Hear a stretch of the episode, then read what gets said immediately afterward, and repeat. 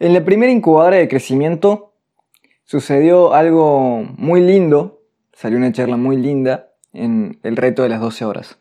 Para poner en contexto, la incubadora de crecimiento es un programa de desarrollo personal de 12 semanas en vivo, muy completo, trabajamos con de todo un poco. Y en la última semana trabajamos con un reto en vivo de 12 horas de puro crecimiento, de puros conceptos, de prácticos, ejercicios, que es un gran desafío personal.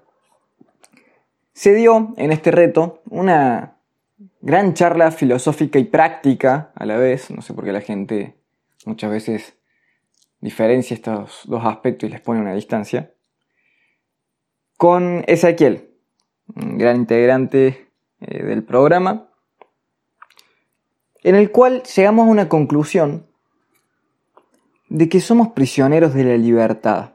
Y parece un oxímoron en sí esto. Se puede llegar a contradecir. ¿Cómo voy a ser prisionero de la libertad? Se contradice la propia oración en sí misma. Pero tiene mucho sentido. Tiene muchísimo sentido. ¿Qué sucedía?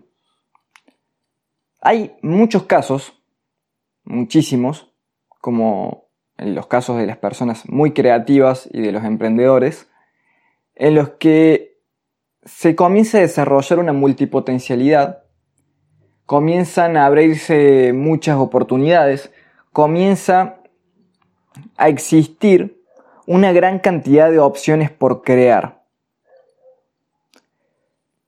Esto básicamente es libertad. Tenés la posibilidad de crear lo que vos quieras cuando vos quieras o tenés una gran gama de posibilidades, no necesariamente lo que quieras, quizás ahora. Pero el tema de tanta libertad, que te da la libertad para elegir, caso contrario es el de la persona que no le queda otra más que hacer lo que está haciendo en este momento, al tener tantas opciones, al tener tantos caminos posibles que incluso prácticamente todos te gustan, comienza a surgir el fenómeno de la paradoja de la elección. ¿Qué significa la paradoja de la elección? Significa que tengo tanto por elegir, tantas opciones, que no sé cuál quiero, no sé con cuál me puedo quedar. Porque una puede ser buena, la otra también parece que está buena. Esta opción, si la elijo, me estoy perdiendo de algo en la otra. Entonces, sucede un caso muy común, sucede una elección justamente muy común, que es apuntar a abarcar todo abarcar todo. Nos queremos meter en todas las oportunidades, en todas las puertas abiertas, queremos crear y crear y crear y crear. Lo digo por propia experiencia, lo comentábamos con ese, con Ezequiel, que decía que tenía tanto por, por elegir, por crear, por querer, que no comenzaba por un lugar fijo. Este es el caso de muchísimos. En mi caso, yo comencé por, un, por una dirección y esa dirección se comenzó a ramificar. Eso es lo que sucede con las ideas. Un negocio comienza siempre con una idea y generalmente en el muy común de los casos termina siendo otra cosa que nada que ver.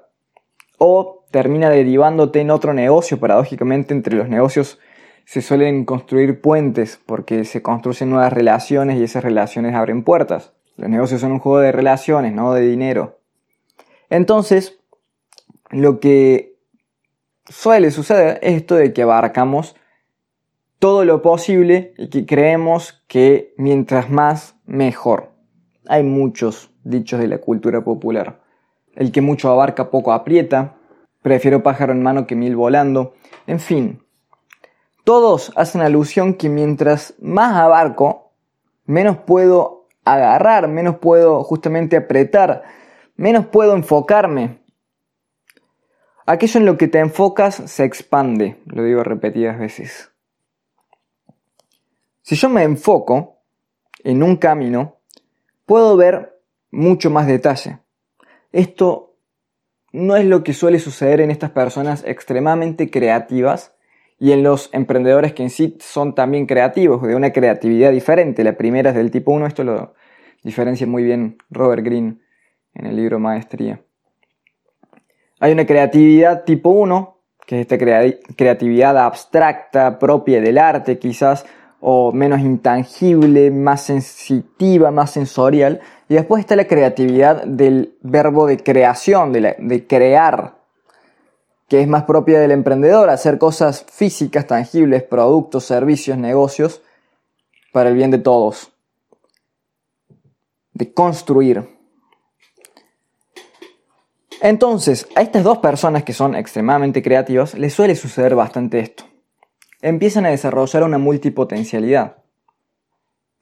¿Qué significa la multipotencialidad? Que tienen muchos talentos, muchas herramientas, muchas capacidades que les pueden aplicar para prácticamente cualquier aspecto en la vida. Eso se va desarrollando, hay personas que nacen con eso, otros que las desarrollan.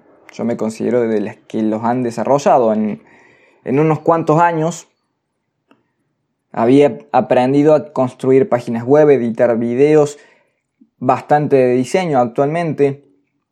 Había aprendido a ser community manager, había aprendido a hacer publicidad, había, todo esto son habilidades, ¿no? Mientras tanto seguía aprendiendo de negocios, construía diferentes tipos de negocios, estuve en commodities, estuve en productos físicos, estuve en servicios, en experiencia, en productos digitales.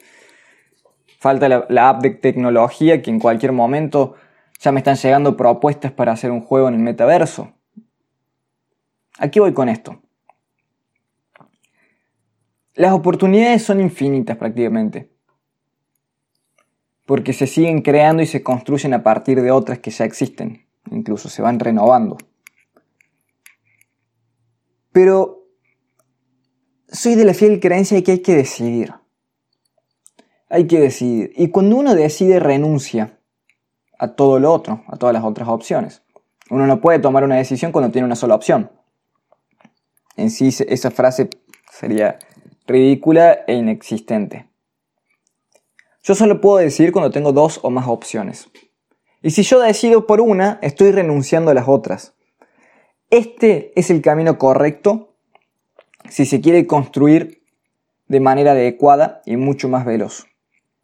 Construir un negocio, sentar sus bases, comenzar a desarrollarlo, elevarlo, escalarlo, y a partir de ahí va a llegar un momento en el cual vas a contar con más recursos para ya sea contratar herramientas de automatización o contratar personal que te ayude a sistematizar y a delegar ese proyecto para después recién poder ampliar un poco más la cancha si se quiere y poder enfocarte en nuevos proyectos, en nuevos desafíos.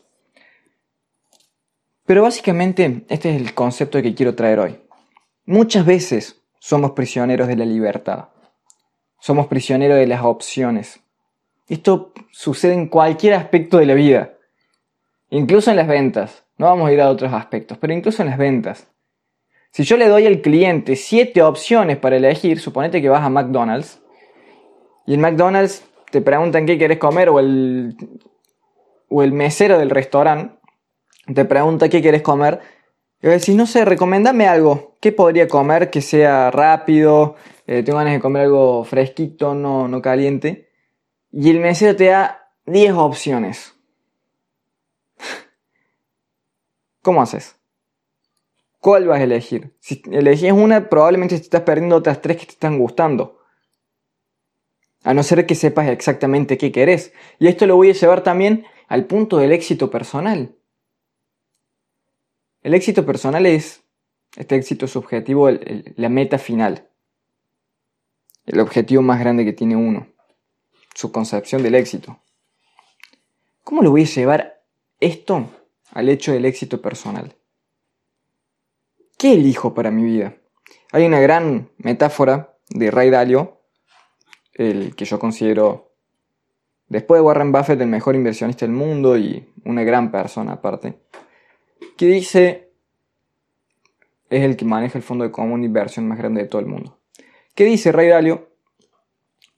Que la vida te ofrece un menú un banquete al diente libre. Es decir, puedes comer todo lo que quieras, pero solamente puedes comer un plato a la vez, elegir un plato a la vez. Porque si elegís todo, primero que no te va a entrar en la mesa y segundo que no te lo vas a poder comer todo de golpe. Con esta metáfora, él hace alusión a, una metáfora, analogía, es lo mismo, hace alusión a que paso a paso, no hace falta que sea poco a poco, pero paso a paso, elegir. Esta era la metáfora que salía en el momento en el vivo del reto de las 12 horas. Elegir un río, una dirección, un camino. Cuando yo elijo una dirección, no estoy diciendo exactamente una meta precisa, exacta, porque quizás todavía no la tenés.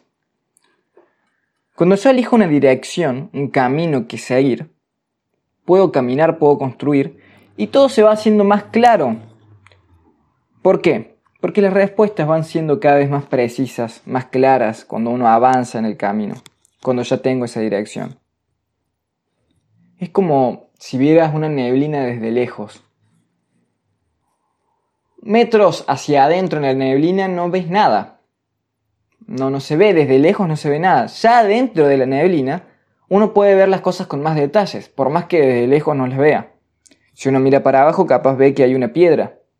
Desde lejos no la podías ver. ¿Qué significa esto?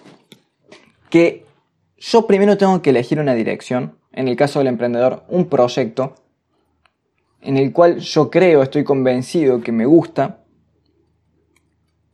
y empezar a construir, empezar a recorrer ese camino. Una vez que está creado este río, si se quiere, este camino, y ya circula solo el río. Curiosamente, parece loco, sé que tiene todas sus explicaciones geográficas, atmosféricas, biológicas, bioquímicas, pero es muy loco como un, un río se regenera constantemente. nunca para de fluir, pero nunca se agota. Es una cosa impresionante. Ya sé que tiene su explicación. Pero a veces, como dice un amigo, la Matrix es muy perfecta.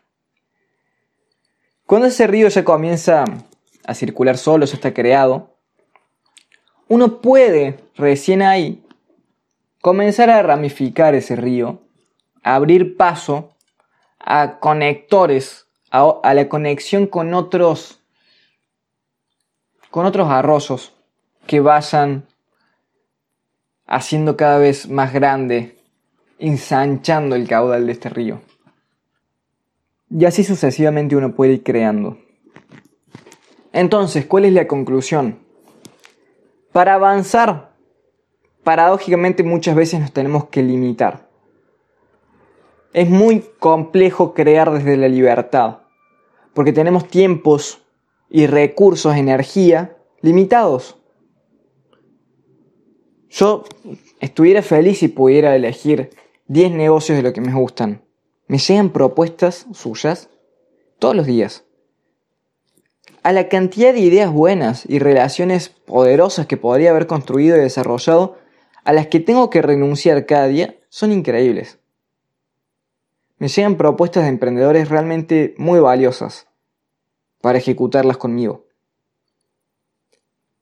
Yo en este proceso ya he desarrollado algo más, un poco más, el coeficiente financiero, el FQ, que es la capacidad para generar y construir negocio, generar y, y mantener dinero. Ya tengo la capacidad para manejar o tener, no necesariamente manejar, tener más negocios que uno.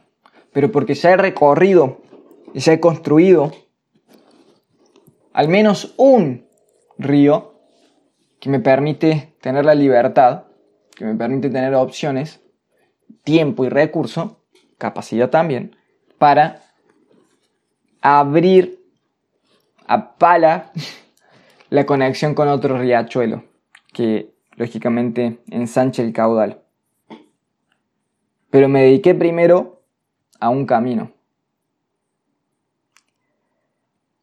Es muy complejo porque tu tiempo es limitado, tu energía es limitada tus conocimientos son limitados y tu dinero también lo es para invertir en un proyecto. Ah, Juan, pero no requiere inversión este proyecto. En algún momento sí lo requiere, todos lo requieren. Tu enfoque se limita, se segmenta en diferentes proyectos y no puede desarrollar su máximo potencial. Es muy complejo construir desde la libertad. muy complejo.